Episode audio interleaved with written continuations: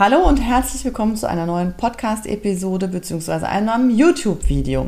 Heute spreche ich mit Eva Ullmann über das Thema Humor. Ich liebe Humor und bei Eva lernen wir heute, was es tatsächlich für unterschiedliche Möglichkeiten gibt, Humor einzusetzen. Wann ist es Humor, wann ist es albern? Welche Möglichkeiten habe ich daran zu arbeiten und das auch wirklich im Business-Kontext zu nutzen? Wenn Sie immer über die neuesten Videos und Podcasts informiert werden möchten, drücken Sie die Glocke, dann kriegen Sie immer eine Benachrichtigung, wenn es Neues zum Thema Karriere und Bewerbung gibt. Herzlich willkommen zu einer neuen Podcast bzw. YouTube, äh, einem YouTube-Interview. Und die liebe Eva wir haben vorhin gesprochen und haben überlegt, wann haben wir uns verabredet? Und Eva sagt, das war auf Clubhouse. Habe ich gesagt, du Gott, das ist schon so lange her. Also auf Clubhouse waren wir ja schon ewig und drei Tage nicht mehr, oder ich zumindest. Und ähm, Eva habe ich aber, glaube ich, auch noch mal bei LinkedIn in irgendeinem LinkedIn Live gehört und habe gesagt, Mensch, Eva, Humor ist, wenn man trotzdem lacht, das ist wahrscheinlich ein Spruch, den du permanent hörst. Aber ich dachte, den will ich auf jeden Fall im Podcast haben. Und wir müssen uns über das Thema Humor unterhalten, weil ich immer sage so, wer mit mir im Coaching ist, muss nicht in den Keller gehen zum Lachen, sondern ich finde das auch total Der wichtig. Der kommt am Humor nicht vorbei. Äh, genau. Und du bringst es auf die Bühne, du bist in großen Hallen unterwegs mit Humor auf der Bühne, Institut für, nein, Deutsches Institut für Deutsches Institut für Humor. Deutsch ist Humor, ganz genau. wichtig. Genau, genau. Es gibt kein Englisches wieder, ne? und auch kein Spanisches. Ja? Es gibt nur ein Deutsches. Genau. Und die Deutschen sind ja so wahnsinnig humorvoll. Braucht man nur in Deutschland. Und, ja. Genau. Und deshalb habe ich gedacht, wir müssen unbedingt ein Interview dazu machen. Ich habe tausend Fragen, aber wir wollen es versuchen, kurz zu halten. Und wenn wir jetzt mal so in den Job gehen. Also ich glaube, das Thema Humor ist ja so, die, also ich glaube, es ist immer so auf einer Kante, auf der man sich bewegt, ist meine Empfindung und da bin ich total gespannt, wie du das in deinen, ähm, in deiner, in deinen Erfahrungen machst. Ähm, auf der einen Seite, wie viel Humor ist möglich und notwendig und ab wann wird es vielleicht auch irgendwie so lächerlich und ich werde, ich glaube, die wichtigste Frage ist, wie viel Humor ist möglich, ohne dass ich mich lächerlich mache? Humor geht wahrscheinlich gar nicht, ohne sich lächerlich zu machen. Aber Lächerlichkeit verspielt halt Überraschung, Irritation. Das kann Vorteile haben. Also ich kann ja mit Überraschung arbeiten. Es möchte sich jetzt niemand lächerlich machen, aber es hat natürlich auch Vorteile, sich durch den Kakao zu ziehen. Also mhm. für mich ist Humor immer nicht neutral. Und damit hast du ja quasi eben schon gesagt, ne, es ist die Angst mit dieser Positionierung. Ich gehe in eine Übertreibung, ich gehe in eine Untertreibung, in eine Andeutung, ich überrasche jemand, ich äh, aber arbeite mit einer witzigen Geschichte, mit einem Witz. Und die Frage ist, passt die Dosis? Also ist das gerade, passt es da gut hin? Passt die Dosis? Passt das zu dem Gespräch, zu dem Bewerbungsgespräch, vielleicht zu dem Vorstellungsgespräch, zu einem Smalltalk-Gespräch? Ne? Wir wünschen uns beim Kennenlernen potenzieller neuer Partner immer jemanden, der Humor hat, aber in einem Bewerbungsgespräch können wir uns das viel schlechter vorstellen. Wobei mhm. sich da auch schon viel entwickelt hat. Also erstmal machen Menschen ja gar nicht so strukturiert Humor. Sie machen es ganz intuitiv, als Teil ihrer Persönlichkeit. Und manche haben da mehr Kontakt oder haben mehr das Gefühl, sehr humorvoll zu sein und andere haben weniger. Und da fängt meine Arbeit eigentlich an zu gucken, wie mache ich das denn mit Absicht? Ja, wie kann ich das mit in ein Gespräch nehmen, wenn ich Kontakt herstellen möchte, wenn ich ein Unternehmen kennenlernen oder auch überprüfen möchte, wo funktioniert Übertreibung, liebevolle Provokation? Also wie, wie mache ich das denn mit Absicht zur Beziehungsgestaltung? Das, das interessiert mich sehr. Super, also du hast auch ein Stichwort schon noch äh, dazu genannt, provokative, ähm, liebevolle Provokation. Also ich habe auch äh, provokatives Coaching gelernt und das ist mir nämlich in dem Zusammenhang mit unserem Podcast auch nochmal eingefallen. Ähm, als ich das, als ich damit angefangen habe und auch wenn ich jetzt noch irgendwo ähm, teilweise Reden halte und dann merke, dass meine Übertreibung noch gar nicht so übertrieben ist, dass manche es gar nicht mitkriegen, dass es gerade ironisch gemeint ist. Ne? Also vor allen Dingen, wenn du dann zum Beispiel noch nicht mal den, die Mimik hast und nur die Stimme, die, die mich kennen, wissen, ah, guck mal, hat sie wieder einen Scherz gemacht, hahaha. Ha, ha. Mhm. Aber mhm. andere, mhm. ja, denken dann so, ey, wie ist sie denn drauf? Die kriegen es gar nicht mit. Also wie lerne ich denn so liebevoll zu provozieren, dass es noch humorvoll ist. Habe ich das jetzt richtig rum ausgedrückt? Das da stecken zwei spannende Sachen für mich drin. Das eine ist freundlicher gucken. Ne? Ich hatte eine Psychologin, die sagt, meine Klienten verstehen den Humor gar nicht. Die war sehr ironisch und wie du sagtest, wenig im Gesicht, wenig Lächeln, wenig ähm, das Blinzeln in den Augen. Und tatsächlich musste ich mit ihr lediglich dran arbeiten, freundlicher zu gucken, weil sie hat keinen Unterschied gemacht in der Mimik zwischen einer ernsthaften Aussage und einer humorvollen Aussage. Sehr cool. Das ist total okay, wenn es uns gut geht, wenn wir auf einer Party sind, wenn wir miteinander sprechen. Ne? Wir beide sind gerade entspannt, wir haben Lust auf den Termin, auf das Gespräch miteinander. Es ist erstmal keiner von uns beiden bedroht. Sobald aber dieses Setting, ich bin in einem Bewerbungsgespräch, es gibt vielleicht noch einen Statusunterschied in einem Unternehmen, mhm. äh, Klientin ist bei Psychologin, haben wir eine ganz andere Arbeitssituation und der, der Stress ist einfach höher. Und ich finde die einfache Formel, wenn der Stress höher ist, muss dein Humor deutlicher sein, sehr hilfreich. Und das ist Super. manchmal gar nicht unbedingt, dass ich den Witz bauen muss, sondern ich muss einfach körpersprachlich, das ist für mich so der erste Schritt, zu gucken, ist meine Körpersprache offen, gucke ich dich an, habe ich ein bisschen ein Schmunzeln, ich muss jetzt nicht dauergrinsen, aber sage ich die Ironie mit einem Lächeln oder sage ich sie eben ohne einen Gesichtsausdruck? Das sind für mich so die ersten Schritte in einer stressigen Situation, meinen Humor deutlicher zu machen. Sehr cool. Ja, und wie lerne ich denn Humor? Das ist ja, äh, ne, gibt es dafür ich habe irgendwo habe ich bei dir gelesen, Humor kann man lernen. Dachte ich, oh, super, das will ich jetzt gleich mal hören. Na, das ist, das ist ja also für mich schon ein bisschen veraltet, aber das hängt natürlich damit zusammen, dass ich mich seit 15 Jahren hauptberuflich mit Humor beschäftige und finde, die, die Deutschen sind sehr humorvoll, die Menschen sind sehr humorvoll, sie verbinden halt bestimmte Arbeitssituationen mit wenig Humor und unterdrücken ihn oder verbieten ihn sich. Ähm, und manche machen das eben nicht also Humor lernen wir ja als Kinder. Ich weiß, dass ein Schuh ein Schuh ist und ein Telefon ein Telefon. Ich nehme dann den Schuh ans Ohr und telefoniere.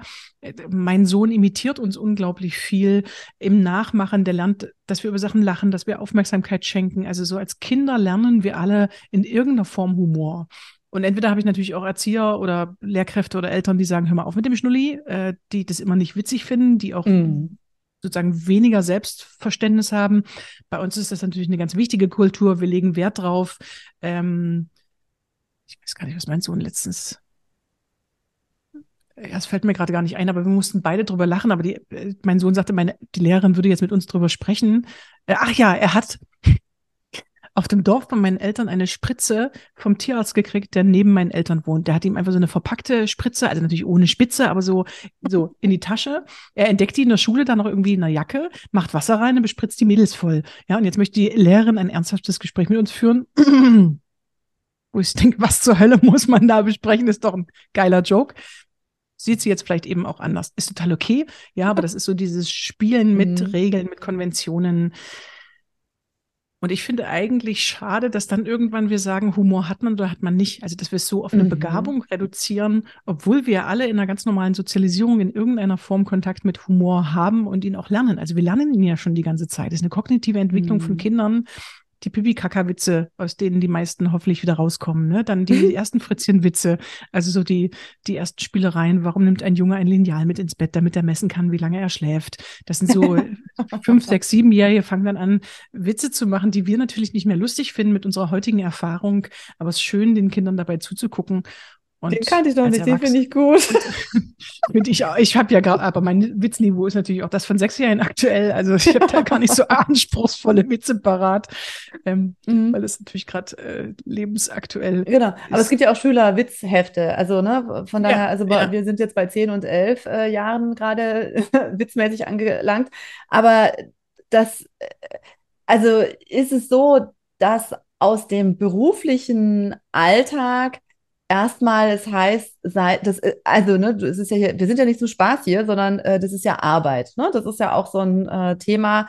Also glaubst du, dass es damit was zu tun hat oder weshalb fällt es vielen Leuten schwer, glaube, Humor im mhm. Job zu haben? Ich glaube, die Ursache ist viel undramatischer. Es ist gar nicht unbedingt, also vielleicht hat man früher noch gesagt, hier wird äh, nicht gelacht, äh, hier wird gearbeitet oder ne, wo gelacht wird, sind noch Reserven. Also diese, die, diese ja. alten patriarchalischen Sätze von, äh, die, die auch sehr dominant. Ich glaube, ich glaube, es ist einfach nicht so gefragt. Also es wird, wenn es nicht bewusst gepflegt wird, dann geht es eben auch schnell flöten. Ne? Ich bin irgendwann für eine Wohnung verantwortlich, für Geld. Ich äh, mhm. äh, habe Konflikte, ich liiere mich, ich trenne mich. Das ist so, das ist eben auch nicht mehr so leicht wie in der Grundschule, wo man natürlich einen Tag dicke Freunde war und dann einen Tag wieder nicht. Und es war aber auch nicht so schwer, mhm. sondern es kommen so Verantwortungsstufen hinzu. Und ich finde, wenn man nicht mhm. aufpasst, kann Humor ganz schnell flöten gehen. Das ist jetzt gar nicht so, dass jemand dann mir das beim Arbeiten verbietet, sondern dass mhm. es ganz oft erstmal nicht benötigt wird.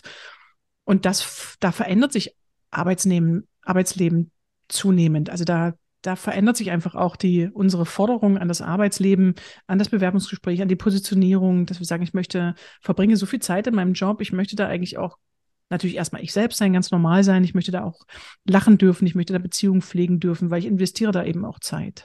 Mhm. Also das eine ist, dass das dieses, lernen. Mhm. Mhm. Ja, finde ich gut. Äh, ich komme nochmal zurück. Mhm. Ich habe ja gesagt, da stecken zwei Aspekte auch in deiner mhm. vorigen Frage. Das erste ist, wir lernen ihn schon. Also es ist gar nicht so, dass, dass äh, das jetzt nur eine Begabungsfrage ist aus meiner Sicht. Das ist wichtig. Und das zweite, wie kann ich ihn lernen? Ähm, für mich ist es die eine Möglichkeit, über, über Humortechniken zu gehen, also sich bewusst zu machen, wie bestimmter Humor funktioniert. Und das andere, das würde ich noch als Schritt vorher machen, finde ich, ähm, für mich sind die Humorstile, also ein Verständnis dafür zu haben, dass ich mich humorvoll aufwerten kann oder humorvoll abwerten kann. Das ist bei im, in Beziehung treten, also wenn ich mich zur Superheldin machen kann und durch den Kakao ziehen kann, sind das für mich so zwei raffinierte Wege, in die ich humorvoll gehen kann. Und ähm, wir sprechen auch ganz viel von selbstaufwertendem oder selbstabwertendem Humor.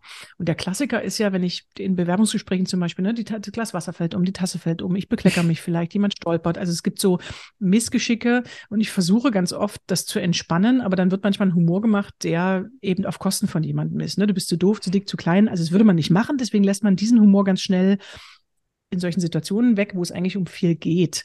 Mm. Und für mich mm. ist so eine ganz einfache, aufwertende Variante von Humor, das Wasser fällt um, ja, ist schön frisch im Raum, äh, die äh, Tasse Kaffee verschüttet, sie können ja gut loslassen. Äh, das ist ja schon mal ein guter, ne? Äh, das muss ich immer zum Yoga, da kann ich noch viel von ihnen lernen. Sie haben sich bekleckert, ja, sie wussten ja auch nicht, ob es heute was zu essen gibt. Also so, so ganz einfache, missgeschicke Alltagssituationen in stressigen Situationen umzudeuten und liebevoll aufzuwerten. Also dieser bewusstere Einsatz von, will ich mich größer machen, mache ich mich zur Heldin, mache ich was ganz positiv, humorvoll? Oder ziehe ich mich durch den Kakao?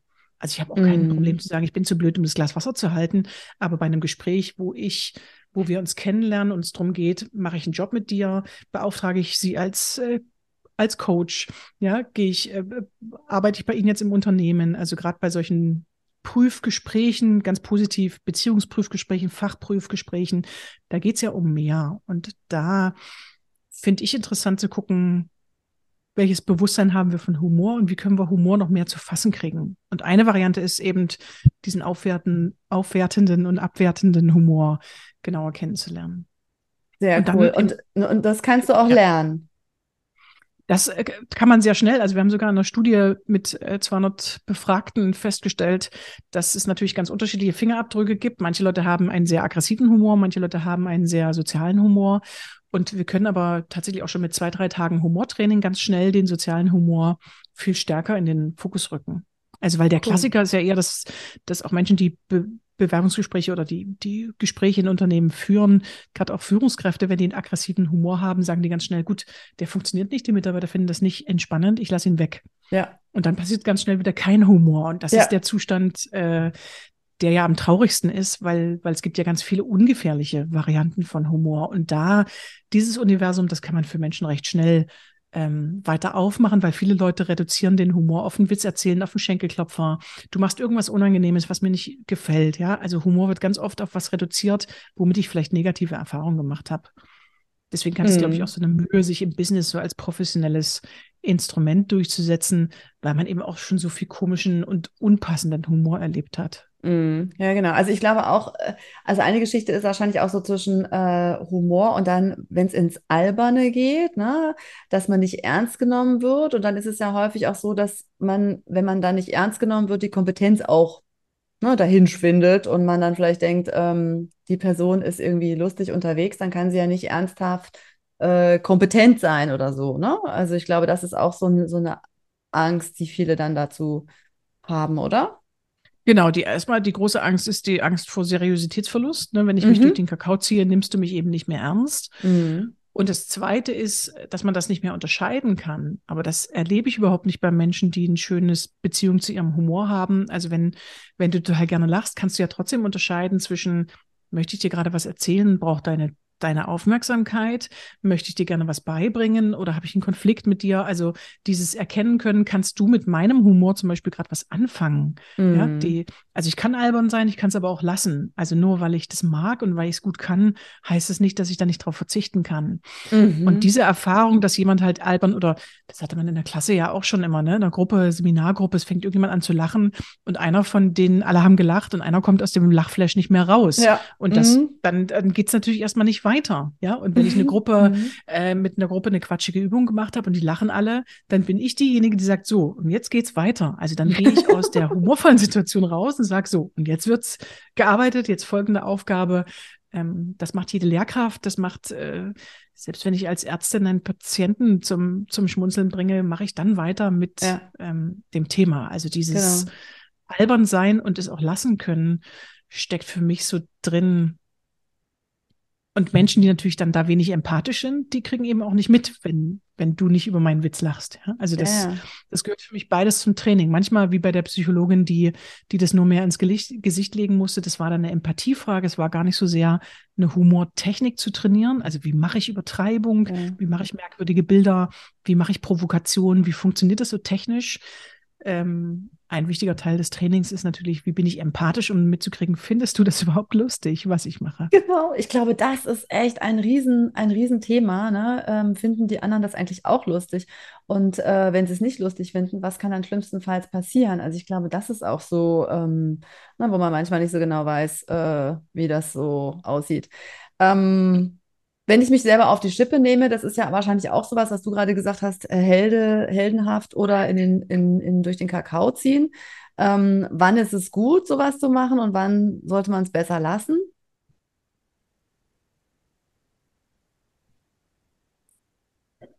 Erstmal ist es schön, erstmal finde ich es hilfreich, beides zu können. Ich bin immer nur sehr vorsichtig mit zu viel, also es hat so beides Vorteile. Ne? Mich selbst durch den Kakao ziehen als Referentin, als Speakerin, wenn ich vor 3000 Leuten stehe, ich habe das Mikrofon, ich stehe auf der Bühne, bin ich die statushöchste Person. Ist total sympathisch, dass ich mich durch den Kakao ziehe. Ja, nicht perfekt, bisschen sozusagen, ich mache mich lustig, dass ich eine kräftige Frau bin, dass ich ein bisschen Dialekt habe, dass ich aus Bitterfeld-Wolfen komme. Da kann man eh nur schwarz-weiß sehen. Ja, da ist so viel Chemie gewesen, ich kann überhaupt nicht Farb sehen. Also da, da kann ich mich durch den Kakao ziehen. Mhm. Wenn ich aber selbst als statushohe Person in einem Setting bin, wo ich fünf Vorstandsvorsitzende habe, die breitbeinig vor mir sind und glauben, Frauen können eh nicht reden, äh, und dann fällt der Beamer aus, dann werde ich sehr vorsichtig damit zu sagen, ne, blonde Frauentechnik, das hat sowieso keinen Sinn. Also abgesehen mhm. davon, dass ich es einen ja, abgehalfterten Witz finde. Also in einer Situation mich zu sehr herabzusetzen, wo mir sowieso kein Status, wo ich sowieso keinen oder wenig Status habe. Ähm, oder wo ich merke, dass ich keine gleichberechtigte Arbeitsbeziehung habe, wo ich wenig Respekt bekomme. In solchen Situationen bin ich vorsichtig, mich zu viel herabzusetzen. Ah, also okay. Also das, mhm. die, die Menschen, die das gut können, die neigen auch dazu, das zu machen. Und wenn es dann zu viel ist, dann kann man damit natürlich, da, da verliert man nicht gleich seinen Status, wenn man das einmal macht. Aber wenn ich permanent meinen Status senke, indem ich mich durch den Kakao ziehe, dann kann das natürlich in der Gesamtmischung eben auch eine Wirkung haben. Ähm, und das ist für mich manchmal nicht notwendig, ja. Wenn ich bei einem Vortrag sage, der Beamer fällt aus und ich sage, 200 schöne Leute im Raum, da wäre ich auch verliebt, würde ich auch ausfallen als Beamer. Ähm, also da kann ich einen harmlosen Witz machen, ohne dass es zwingend notwendig ist, mich als Frau zu degradieren und zu sagen, es liegt daran, dass ich eine Frau bin. Also das äh, wäre mm. mir dann zu viel Klischeekiste. Mm. Da müsste ich mich nicht durch den Kakao ziehen. Ja, super. Also ich glaube, das ist auch nochmal was, wenn jemand permanent sich auf die Schippe nimmt, dann ist es vielleicht auch sowas, dass man irgendwann dann so ein Gefühl hat, ähm, die Person nimmt sich irgendwie gar nicht selber ernst oder die Person glaubt vielleicht auch gar nicht an sich selber. Ne? Also jetzt nicht, wenn du vor 3000 Leuten stehst, sondern wenn du tatsächlich in einem Business-Kontext bist und du unterhältst dich mit unterschiedlichen Leuten und permanent reißt du irgendwie einen Witz nach dem anderen und ähm, machst eigentlich, stellst, dich, stellst ein Licht unter den Scheffel. Ich glaube, dann wird es irgendwann so, dass man wirklich das Gefühl hat, die Person nimmt sich selber nicht ernst und, ähm, und stellt sich herab, oder? Für mich ist auch wieder die, also für mich ist es immer der klassische Dreischritt äh, Entspannung, Stress, Bedrohung. Also wenn wir alle entspannt sind, muss man diese Humorstile nicht zwingend unterscheiden. Ja, wenn wir eine nette Party haben, wir haben eine schöne Zusammenarbeit, wir haben ein tolles Coaching, da muss ich gar nicht unbedingt unterscheiden, wird auf oder abgewertet. Aber sobald Also die hat, man kann ja nur den ganzen Corona-Stress nehmen. Ne? Man ist im Lockdown mit Kind zu Hause, die Mitarbeiter haben keine Arbeit. Ähm, es funktioniert aber alles nur mit dreifacher Arbeit. Man ist ein bisschen dünnhäutiger, leichter aggressiv. Dann funktioniert mein üblicher Witz und meine übliche Selbstabwertung oder vielleicht mein üblicher aggressiver Humor dann eben nicht mehr so gut. Auch nicht in der Beziehung, auch nicht mit mir selber, weil mir geht's gerade schon schlecht. Mhm. Und wenn ich mich dann noch zu viel selbst abwerte, dann ist der Humor eben eher schädlich als förderlich. Also ja. ich würde es gar nicht so situationsspezifisch machen. In dieser Situation brauchst du sozialen dieser Aggressivität, sondern wenn Entspannung ist, ist es alles okay mit allen, dann ist eigentlich alles erlaubt, sobald der Stress kommt und sobald erst recht die Bedrohung kommt. Also der, der Klient äh, bei, beim Psychologen, der, äh, die Bewerberin in, in einem Setting, viel Druck, viel Erwartung, der Referent auf der Bühne. Ähm, wenn dann der Beamer ausfällt und das Publikum ähm, sich zwar geduldet und ich schimpfe erst den Techniker aus, ich mache mich lustig über den Beamer, über den Techniker, dann sage ich noch, wie blöd mein Publikum ist. Also da, wenn man da intuitiv aggressiven Humor hat, der sonst gut funktioniert, funktioniert der in so einer stressigen, bedrohlichen Situation schlechter.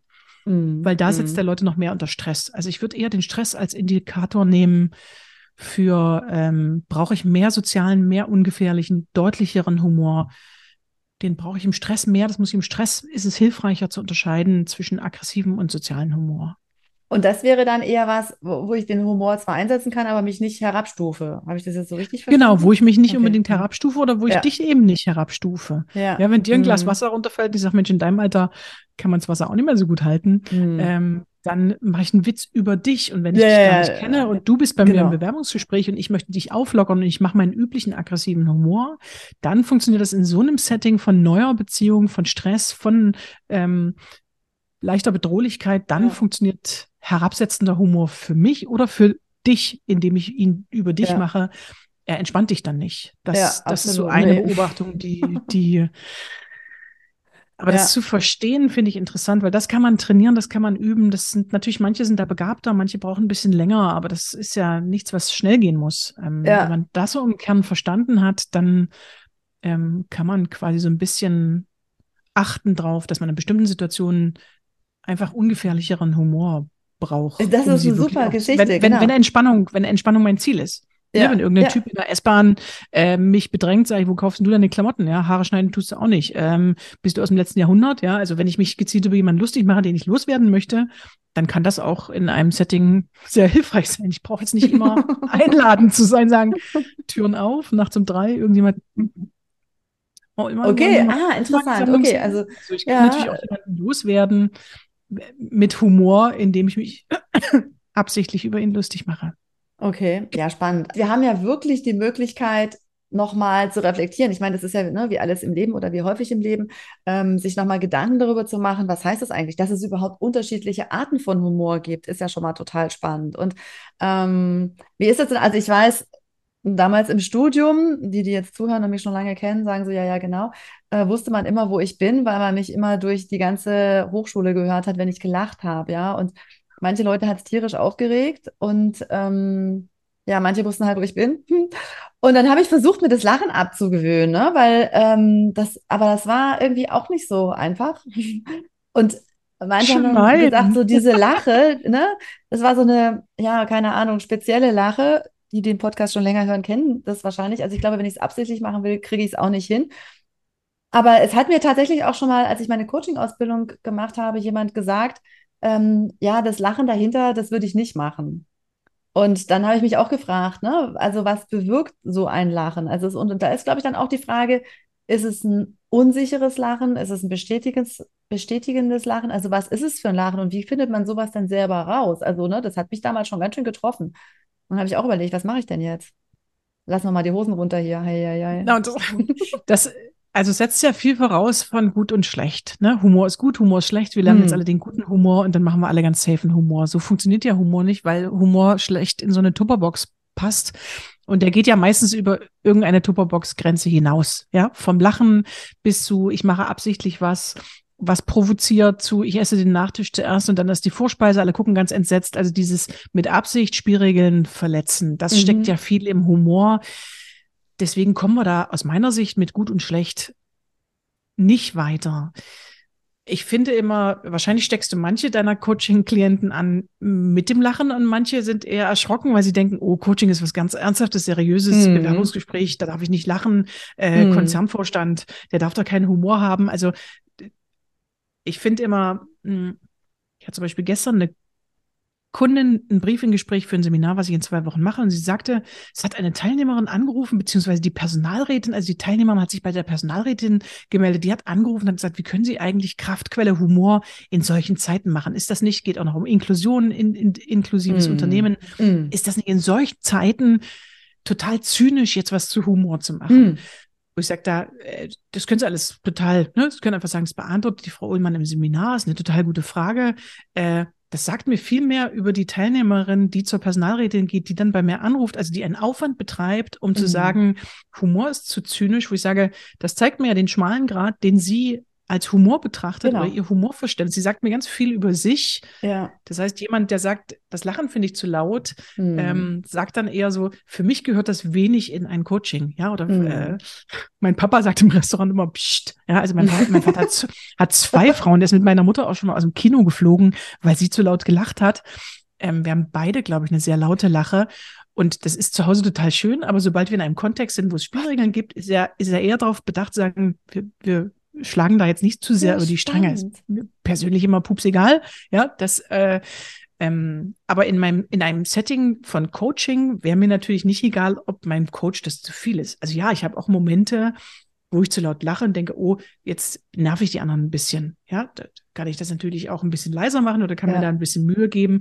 Aber wenn ich merke, ein Coach ist in meinem Coaching irritiert oder kann mit dem Humor nichts anfangen oder geht mit der Idee nicht mit, also mm. im mhm. besten Fall löse ich mit Humor immer irgendwas aus und mhm. auf. Also jemand mm. steckt mhm. fest und ich kann ihn mitnehmen. Er muss schmunzeln, er befreit sich, ja, die Körpersprache genau. wird offener. Ja.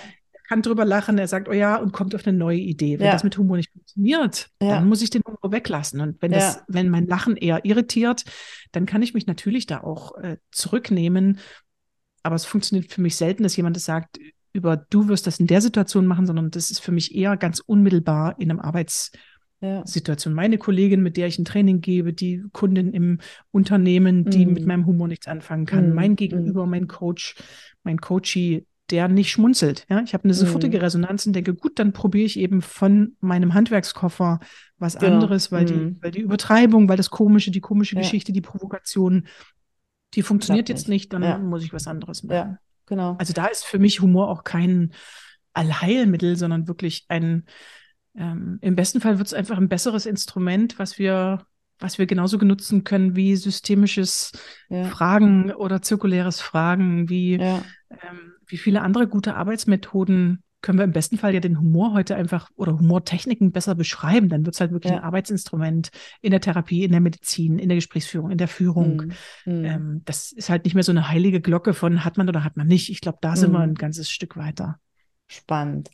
Eine Frage habe ich noch. Wie sieht das denn aus, wenn ich Mails schreibe und der Humor gar nicht so rüberkommt und ich Emojis benutze? Also das finde ich auch nochmal eine total spannende Frage, weil häufig ist ja, ne, du hörst ja nicht, wie jemand irgendwas sagt. Und manchmal, also bei mir ist es schon so, dass ich Smileys oder irgendwie Emojis benutze, um zu zeigen, das heißt, war nicht so ernst gemeint oder ne, wir müssen nochmal genauer hingucken oder wie auch immer, damit es nicht so ernsthaft rüberkommt. Es mhm. gibt aber, also nicht 20 hintereinander, ne? Aber es gibt Menschen, die sagen, das geht gar nicht, das ist keine Business-Sprache. Wie stehst du dazu? Ich ergänze das gerne über die Emojis hinaus, weil Emojis sind für mich nicht das Einzige, mit denen ich signalisieren kann, dass ich gerade Humor in der Sprache mache. E-Mails sind ja sehr reduziert. Ne? Ich habe keine mm. Körpersprache, ich habe keine Stimme.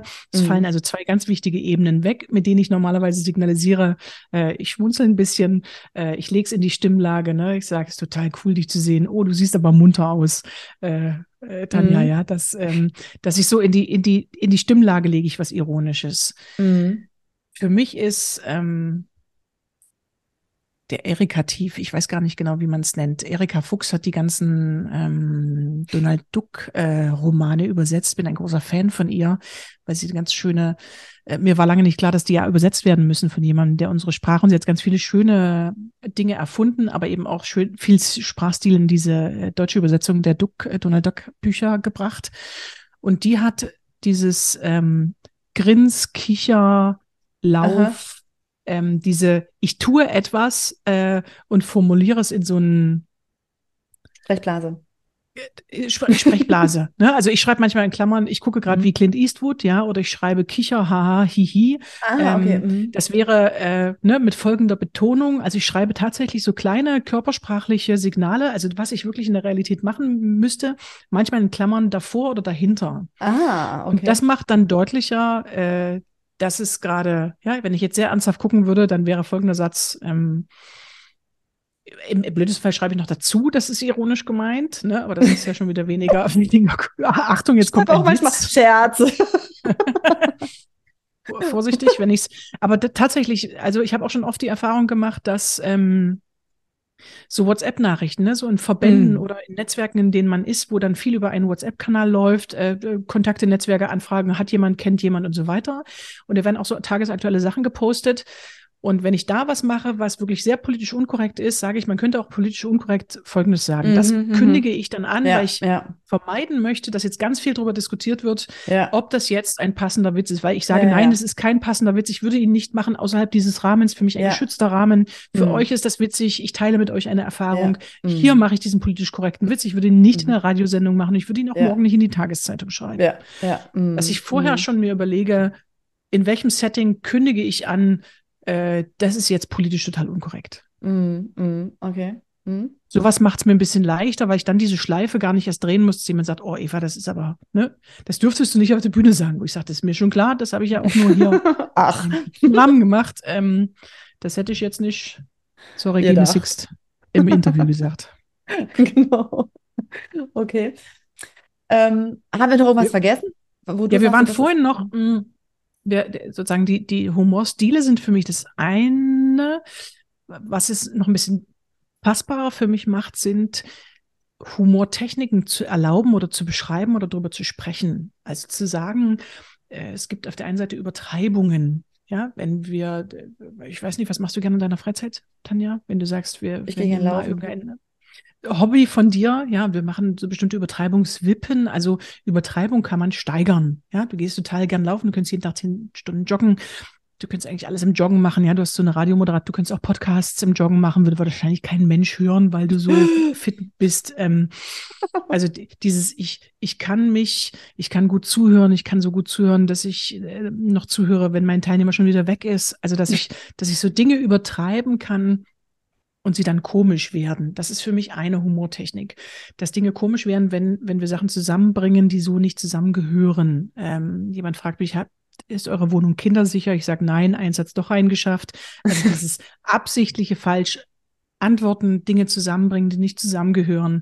Ähm, diese merkwürdigen Bilder, ne? Humor ist wie ein Messer, gibt ein Brötchenmesser, gibt ein Fleischmesser, also so Metaphern, merkwürdige Bilder dieses provokative, der provokative Stil ist, wenn jemand zu dir sagt, du bist blöd und du sagst, ja, habe ich lange geübt, ja, ich war früher klüger, das war sehr viel anstrengender. Also dieses Paradoxarbeiten, so, so zu verstehen, wirklich auch handwerklich zu verstehen, ohne in so eine mhm. Überanalyse zu gehen, sondern zu sagen, ich habe ein bisschen Handwerkszeug, weil wenn ich was Witziges suche, dann gehe ich dahin und sage, okay, ich übertreibe mal mich als Person. Ja, ich übertreibe mal mein Thema, ich übertreibe mal der Ort, an dem ich arbeiten werde, ich übertreibe mal mein Gegenüber, äh, das Unternehmen und gucke, habe ich da irgendwie, kriege ich da Material, ähm, das macht für mich auch viel Sinn, wenn ich sage, ich erlebe mich gar nicht so als humorvollen Typen. Ich möchte jetzt tatsächlich auch nicht so extrovertiert und kichernd und witzig werden wie die mhm. Kollegin bei mir, mit deren Humor ich so, aber ich möchte meinen Humor gerne besser benutzen. Ja. Und dann so, so zu gucken, was ist denn da ein Fingerabdruck, was kann jemand, was, was kommt aus jemandem raus, wenn ich ihn so in die Techniken schicke. Das finde ich eine sehr spannende Arbeit, weil sich dessen Menschen oft gar nicht bewusst sind. Äh, das glaube ich auch. Also ich beschäftige mich ja schon mit viel mit Persönlichkeit, aber ähm, diese Techniken für Humor finde ich total cool. Also ne, ich bin gespannt, wer noch Lust hat und äh, wen ich alles beim nächsten Seminar von dir dazu stelle. Du bietest das ja wahrscheinlich nicht nur Firmen an, sondern du bietest das wahrscheinlich auch als offene Seminare an, oder? Finden wir das bei dir auf oh, der ja. Webseite? Also mache ich jetzt die RTL 2 Werbung. Am 17. und genau. 18. März 2023 gibt es das nächste Humortraining. Genau, zwei Tage im wunderschönen Leipzig mit ganz viel Humortechniken und ganz viel Humorfeedback natürlich. Sehr cool, finde ich super. Genau, das also, ist aber tatsächlich nur ein, zwei Mal im Jahr offen. Ja. Ich bin viel B2B, also ich bin viel, wir sind viel in Unternehmen, äh, in unternehmensinternen Prozessen, ähm, aber wir machen ein, zwei Mal im Jahr das auch offen live und es gibt auch Online-Termine mit uns, wo so kurze Sessions von ein, zwei Stunden, wo man mal reinschnuppern kann. Super. Also ich glaube, das ist echt eine Technik, die auch hm, ja, manchmal hilft vielleicht einfach Sachen auch zu entschärfen, Sachen, ähm, äh, also mein Mann ist Zahnarzt und der hat so eine riesengroße Plastikspritze und damit, wenn die Leute sagen, sie haben Angst, kommt er dann erstmal rein und das entspannt die Leute ja auch mhm. erstmal, ne, zu sagen so, nee, nee, äh, wir brauchen jeweils Größeres. Ähm, und äh, gut, da muss man natürlich dann gucken, wie macht man das so im Vorstandsgespräch oder im Bewerbungsgespräch. Und ich glaube, da ist vielleicht auch das, was du gerade gesagt hast, sich so langsam auch vielleicht mal rantasten, zu gucken, wie reagiert denn jemand, ähm, findet die Person das lustig oder nicht. Und dann, glaube ich, ist es auch wichtig, wenn ich merke, ich bin jemand, der eher lustig unterwegs ist oder der Humor, dem Humor wichtig ist und ich merke im Gespräch mit meinem Vorgesetzten, dass die Person da gar nicht drauf anspringt, da würde ich ja dann als Personaler sagen, dann ist es vielleicht auch gar nicht das richtige Unternehmen, weil wenn ich das Gefühl habe, ich muss mich immer verstellen, ähm, dann werde ich da langfristig, glaube ich, auch nicht glücklich, weil ich immer das Gefühl habe, ich muss mein Licht auch währenddessen noch unter den Scheffel stellen. Ja. Und das ist, also das, das wird in den nächsten 10, 20 Jahren noch ein sehr spannender Prozess der, der Humor und der Unternehmenskultur. Humor gibt es ja in jeder Unternehmenskultur. Und wenn der Chef oder die Chefin sagt, dürfte nicht, dann gibt es ihn indirekt. Ne? Also es gibt in jeder Institution Humor, ob er jetzt legal ist oder illegal das ist dann immer, das erkennt man schnell, wenn man in die Institution kommt. Und wenn man sich tatsächlich so Kampagnen wie die BVG, ähm, die eine sehr humorvolle Kampagne seit sechs, sieben Jahren hat, Berliner Stadtreinigung, ähm, Stadtmarketing Bielefeld, also die so ähm, auch mit diesen Klischeewitzen, ne, Bielefeld gibt's doch gar nicht. Da haben die ganz provokativ, ganz paradox mitgearbeitet, sehr erfolgreiche mhm. Projekte gemacht. Ähm, und es verwandelt sich auch und bei der BVG arbeiten 17.000 Leute, die sind natürlich alle nicht humorvoll, aber dieses, dieses Marketing, dieses humorvolle, die, die werden jünger, sie werden flexibler, sie werden als humorvoller wahrgenommen und diese, diese Transformation, diese, dieser riesen bürokratische Koloss, der es ja auch immer noch ist an vielen Stellen. Und trotzdem sind sie jetzt so gefordert, äh, weil Menschen kommen, junge Menschen kommen, bewerben sich und sagen, wir wollen in ein spritziges Unternehmen. Euer Marketing ist witzig, da müsste doch auch witzig sein. Und es wird und, und es hat so eine Wirkung, da kommen wir dann ganz oft ins Unternehmen, weil natürlich nicht alle gleich humorvoll sind. Aber die Frage ist, darf der Humor ein Teil unserer Kultur werden, ganz offiziell? Und wenn, wie leben wir den? Und das wow. sind personalentwicklungstechnisch natürlich ganz spannende Prozesse, weil eine Marketing, eine Unternehmenskommunikation, eine Personalabteilung hat oft eine viel höhere Affinität als dann natürlich viele andere Abteilungen. Ne? Mm. Und äh, mm ist dieser, dieser auch ein bisschen aggressive, brachiale Humor der Fahrer und Fahrerinnen, ist es was, was die Personalabteilung fördert und, und, und auch kultiviert, was ein bisschen zum, zum, zur Berliner Schnauze dazugehört, ja. was aber in anderen Abteilungen natürlich anders gelebt wird. Also wo ist die, wo, wo ist die Humorkultur? Ne? Das, das wird, da wird es noch viel spannende Diskussionen geben, aber da bin ich mir sicher, dass der Humor auch einen sehr festen Platz in der Kultur von Unternehmen haben wird und dass man das viel bewusster auch ja. diskutiert und es Genau, also das hat. ist ja auch eine super Geschichte, zum Beispiel sowas in einem Anschreiben. Ne? Also wenn ich wirklich mhm. humorvoll bin und äh, ne, da, da wieder so die Geschichte das nicht zu übertreiben, aber ich kann ja durchaus auch ein humorvolles Anschreiben formulieren. Ähm, Im Lebenslauf weiß ich nicht, würde ich das wahrscheinlich tatsächlich nicht machen, mhm. aber für das Anschreiben kann man ja durchaus auch mal überlegen, ähm, was macht das Ganze so ein bisschen spritzig oder ne, ähm, Oder was ist ähm, besonders, also auch hier dieses wieder Superhelden oder durch den Kakao ziehen. Ne? Ich würde mich wahrscheinlich auch nicht gleich über ein Unternehmen lustig machen, aber zu gucken, meine Büroleitung hat sich zum Beispiel bei 15 Jahr, vor 15 Jahren und ich hatte 200 Bewerbungen, äh, aus denen ich dann als äh, quasi gerade jung, junge Gründerin, ich war noch völlig überfordert davon, jetzt Personalprozesse entscheiden zu müssen. Äh, und ich schrieb dann ein Deutsches Institut für Humor zu gründen, finde ich wirklich mutig. Und es war nur so ein Satz, ähm, den sie sagte, neben 300.000 Standardanschreiben, die ich bekam, wo ich dachte, ja, also sich bei einem Deutschen Institut für Humor zu bewerben, das muss man irgendwie auch mal in einem Satz erwähnen äh, wo, wo kann ich den Maschinenbau oder Softwareunternehmen, ne? was sind die Helden, worin, worin besteht der Fleiß, was kann das Unternehmen gut? Ja. In diesen Stärken, die zu übertreiben, da liegt für ja. mich ganz viel Potenzial für einen ungefährlichen Humor. Den kann ich auch, ohne dass ich eine gute Beziehung habe, äh, kann ich so Superhelden stärken. Ne? Oder ist wahrscheinlich echt anstrengend. Bei Ihnen brauchen Sie Leute, die Folgendes können. Ähm, und da ein bisschen in die Übertreibung zu gehen, ist was, was auch ganz schnell Beziehung herstellen kann zueinander. Ja. Und ich merke halt auch als Personaler, da hat sich jemand mit dem Unternehmen beschäftigt. Ja? Genau, da das merke ich außerdem. Und das außerdem. ist einfach super wichtig. Ja. Super. Also geht jemand äh, schon erstmal von diesem Standardschreiben weg, ne? Ich sage so, in ihrer Branche äh, weht gerade ein heißer Wind, ne? Ich kriege das mit, ich lese ja auch Zeitung, äh, es interessiert mich trotzdem, ich habe da eine hohe Affinität, ich kann das gut. Äh, also da in Beziehung zu gehen und hinzugucken und was größer zu machen, was ich da sehe, genau, das, ja. das ist für mich oft Super. auch mit Live-Publikum wo ich sage, ich habe nicht so ein, ich habe schon einen Standardvortrag, ich habe schon einen vorbereiteten Vortrag, aber ich sehe eben auch immer, wer sitzt vor mir, ja, was passiert, wo fällt ein Glas um, wo geht jemand raus, wo schläft jemand ein, wo hört mir jemand extrem gut zu, wo ist es eine ganz gespannte Stimmung. Also das, was da ist, auch größer zu machen, ähm, das macht, glaube ich, gerade in, in Bewerbungs-, in Kennenlernen, also macht man in jedem Dating-Prozess, macht man aber weniger in einem klassischen Bewerbungsgespräch, ja. obwohl sie der gleiche, die, die gleiche Art der Beziehungs- Gestaltung ja, ist, ne? nur mit einem anderen cool. Ziel. Ja. Mhm, genau, also das ist aber auch vielleicht auch nochmal ein schönes Bild, äh, da einfach nicht in so ein Stressgespräch zu gehen und so da zu denken, oh, die grillen mich gleich, sondern zu sagen, ey, guck mal, wir machen mal ein Date, mal gucken, ja. ähm, ob es mit uns beiden klappt. Ja, und genau, wenn nicht, ist auch genau. gut. Also das finde ich auch nochmal eine und wir haben, wir haben Lust auch, äh, also dieses auch so reinzugehen in diese Gespräche, ne? Das ist ein Bewerbungsgespräch, aber ich habe Lust, sie kennenzulernen. Und na klar, ja flirten wir auch ein bisschen und wir prüfen ein bisschen, ob wir so als Partner füreinander geeignet sind ja. zum Zusammenarbeiten. Aber das, das sind trotzdem zwei sehr gleichberechtigte Teile, ne? sowohl die ja. Bewerberin, der Bewerber als auch das Unternehmen. Ja. Da hat sich ja vom Status auch, passiert ja im Moment viel aufgrund des Fachkräftemangels, passiert sowieso viel, was schon längst notwendig war, ne? dass es einfach gleichberechtigte Gespräche werden, wo beide Seiten auch prüfen dürfen. Natürlich auf eine sehr freundliche, zugewandte Art und Weise.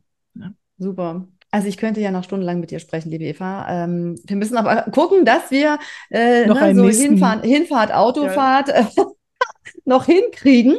Und, dass wir eine ähm, Autofahrtlänge schaffen. Genau, genau ne? können ja in die Humortechniken auch später. Genau. wir und wir haben Humortechniken stecken, steigen wir später nochmal ein. Genau, also wir werden auf jeden Fall äh, dein Seminar unten drunter ähm, verlinken, damit die Leute auch direkt wissen, wo sie diese Techniken, die es ja dann dafür gibt, auch buchen können.